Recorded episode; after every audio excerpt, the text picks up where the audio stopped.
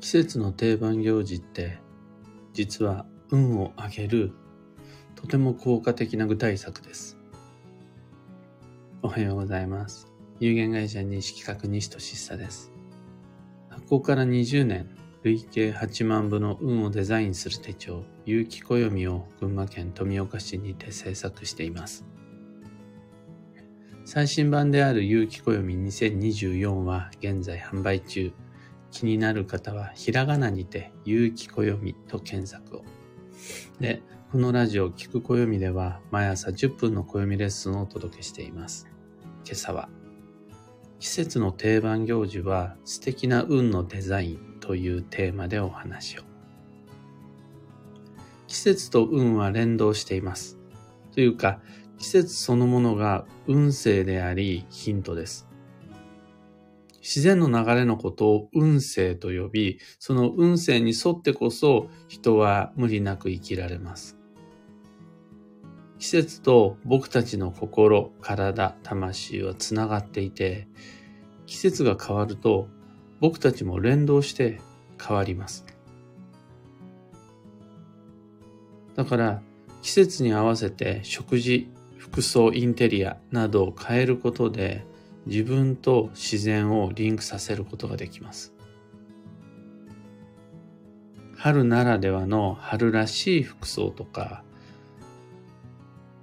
夏らしいいかにもな予定とか、秋といえばのいつものパーティーとか、冬のこたつみかんとか、そういうのもみんな無自覚にやってるかもしれないけど、実はとても運のいいことです。そういう季節の定番をいっぱい持っている人、いっぱい持っている家庭、いっぱい持っている会社は運がいいです。その都度自然と自分がリンクしていって、その流れに乗っていきます。そろそろキャンプの季節だよねとか、もうやっぱりみかん買っといた方がいいんじゃないとか、今度のお花見どうするとか、そうやってみんながいつもの定番の季節のあれを持てているならば、中途半端にパワーストーンやパワースポットに手出さなくても十分に運は良くなります。やっぱそういう定番の季節のイベント、年中行事持ってるって素晴らしいことです。運を上げたいなら、そういう季節の定番を増やすのが最も効果的で手っ取り早くおすすめです。で、知ってるようで知らない方、意識できてない方が多いんですが、そういう季節の定番を定期サイクルとして定着させるためのヒントに暦ってやつがあるわけです。脳内で記憶だけで何とかするのって難しいから、暦に掲載された二十四節気とか、祝日、節句、ボンクレ正月などの様々な情報を使うわけです。そういった暦に書いてあることは、全部季節の定番を増やし、育てて、維持管理するための目安です。それさえあれば考えなくても、覚えてなくても、書いてあるからわかります。通常のカレンダーだと予定を書き込むことで微暴録にはなるはず。でも季節の定番サイサイクルをプログラミングするのには不向きだし不便です。だからお手元に暦があるなら自分にとっての季節の定番行事、これを増やす、育てる、継続するために利用できると素敵です。ゴールデンウィークだってそのためにあるし、お盆お彼岸といえば、みたいな感じで、どんどん予定が書き込まれていくわけです。自分の予定は来年には書いてありませんが、お盆とお彼岸は書いてあります。ってことは、それに合わせてどんな過ごし方をするかも定番を作っていけるはずなんです。みんな当たり前すぎて変な風に聞こえるかもしれないけど、冬に海水浴するという予定は組まないはずなんです。やっぱり7月8月じゃありませんか。でもうちょっと頑張れる人は、お盆の前に海水浴に行こうってするんですよ。お盆の前の夏休みに海水浴というのは、あの、お盆の近くって水回りには近づくななんていう話もあるんで、お盆を目安にして海水浴、夏休みに海水浴って、これでいいと思うんです。ただ、海水浴すりゃいいってもんじゃない。また、紅葉をを見に行けば、もみじ狩りすればいいってもんじゃない。何でもありなわけじゃないから、そこは気をつけていきましょう。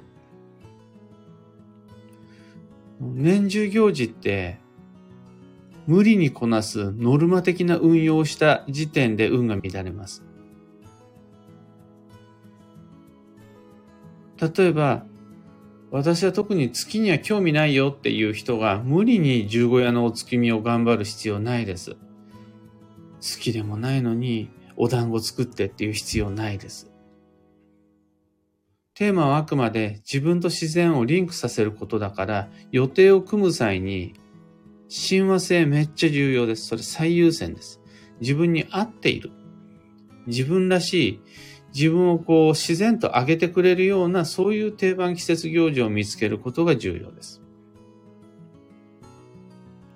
例えば、年末の餅つき一つとっても向き不向きって絶対あるし、お正月のおせちは確かに素晴らしい習慣、食習慣だけど、無理に手出すと無理した分だけ運は下がります。春のお花見も夏のかき氷も秋の紅葉も冬のスノーボードも自分に合ってるかどうかのフィルターを通してからライフサイクルに組み込むのがいいです。いずれにしても言えるのは、四季がある日本というフィールドに含まれて生きているのに、季節の定番を持っていないのは不自然です。季節が変わったのに、同じ服着て、同じもの食べて、同じことをしていたら、自分と自然の間にズレが生じていきます。そのズレが運を乱す原因になっちゃいます。だから、そこそこ本気で真面目に真剣にこたつみかんした方がいいです。あ、もう冬だ。こたつみかんしなくちゃ、みたいな感じ。あの、うちにはこたつがありません。私はみかんが嫌いですって言うんだったら話は別なんです。そこは何より親和性最優先です。でも、こたつが好きだし、みかんが好きだったら、あれもう立冬過ぎだけどまだ一回もこたつみた、みかんしてないじゃん。やんなきゃやばいじゃん。てか、みかんも買った？みたい、みたいな感じなんです。それが、実は運を上げるための必要経費だし、そうすることで、七宝とか行かなくても、なんか、変な開運グッズに手出さなくても、こたつみかんで人は運が良くなるんです。だから、それが自分に合ってるんだったら、毎年定番の福袋を買うっていうのもすごいいいです。あとは大晦日といえば紅白を見るとか、とてもとても良いです。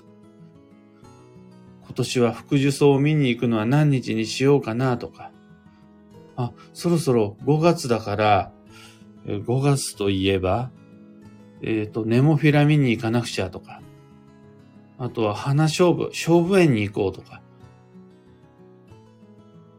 そういうの全部必要経費です。自分にとっての自分らしい季節の定番とは何かなって考えながら一年の行動計画を立てられたら、それって実はとても基本的かつ効果的な運のデザイン方法です。何したらいいかわからないって、白紙のスケジュール帳を眺めてうんうなってるんだったら、ぜひ暦開いてください。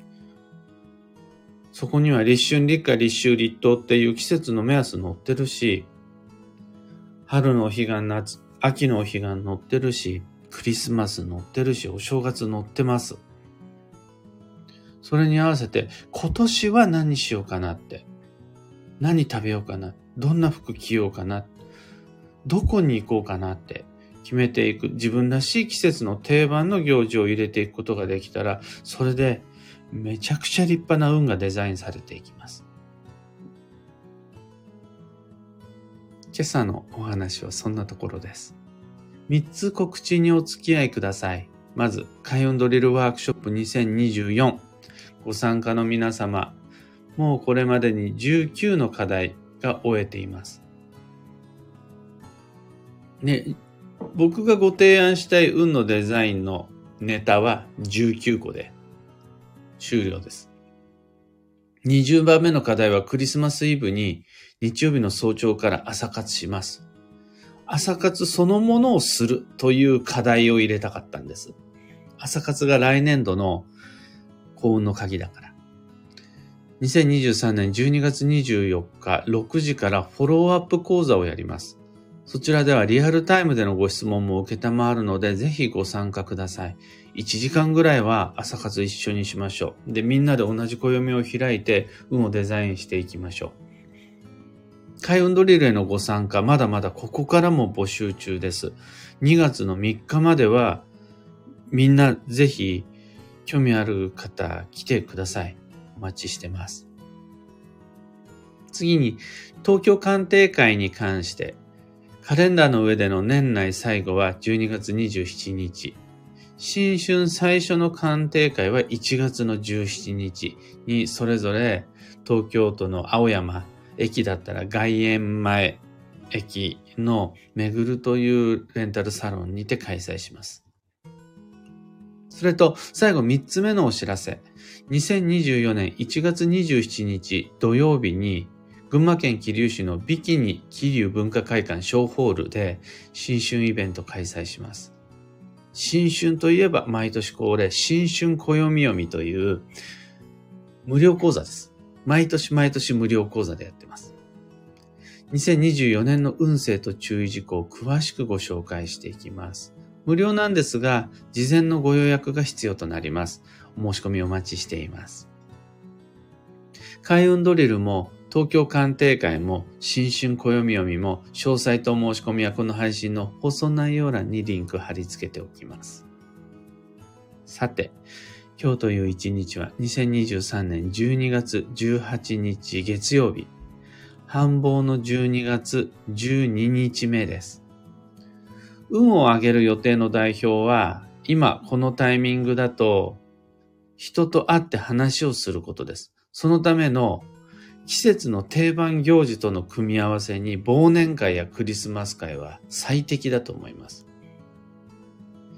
忙しい時間なんとかやりくりして、大切な人と美味しいもの食べたり、クラッカー鳴らしたり、プレゼント交換したりするのとても運がいいです。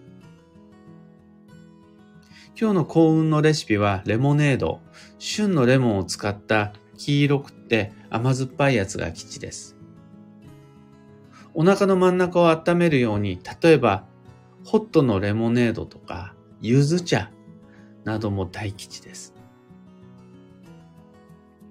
最後に今日のキーワードは、補助。弱点を手助けする。その心は、誰かが抱える不足を自分が補ってあげることで縁がつながり、運が開けるっていう日です。縁をつなげたいな、運を開きたいなと思ったら、誰がどんな不足、欠乏、足りないっていうものを抱えてるんだろうな。で、自分の何でそれをカバーできるんだろうな。って意識しながら働き、暮らしていると、うまいこと運が動きます。隣にいる人が持つ足りないものにアンテナを張って基地です。なんだろう、全然わかんない、見えてこないっていう時にはもう、なんか足りないものないって直接質問しちゃうのがいいです。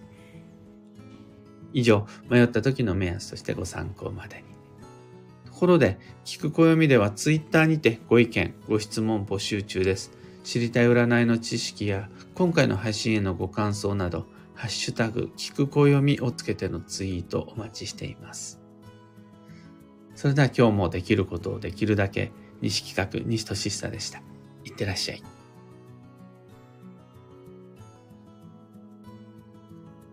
タカさん、おはようございます。漢方花子さん、おはようございます。小川智美さん、おはようございます。ひでみんさん、おはようございます。アルココさん、おはようございます。今日のみんなの空は、おおむね晴れ、曇り空もあるものの晴れてるようですね。ただ、群馬県富岡市は昨晩からぐっと冷え込んで、今日も10度まで気温が上がらないというふうに聞きました。もう小春日和が続くあったかい冬から、ようやく本格的な冬になってきて、この寒暖差でみんなどんどん体調崩していくんでしょうね。それだと困るんで、あったかくして、またよく寝て、ラストまで今月繁忙の12月を駆け抜けられるようにペース配分整えていきましょう。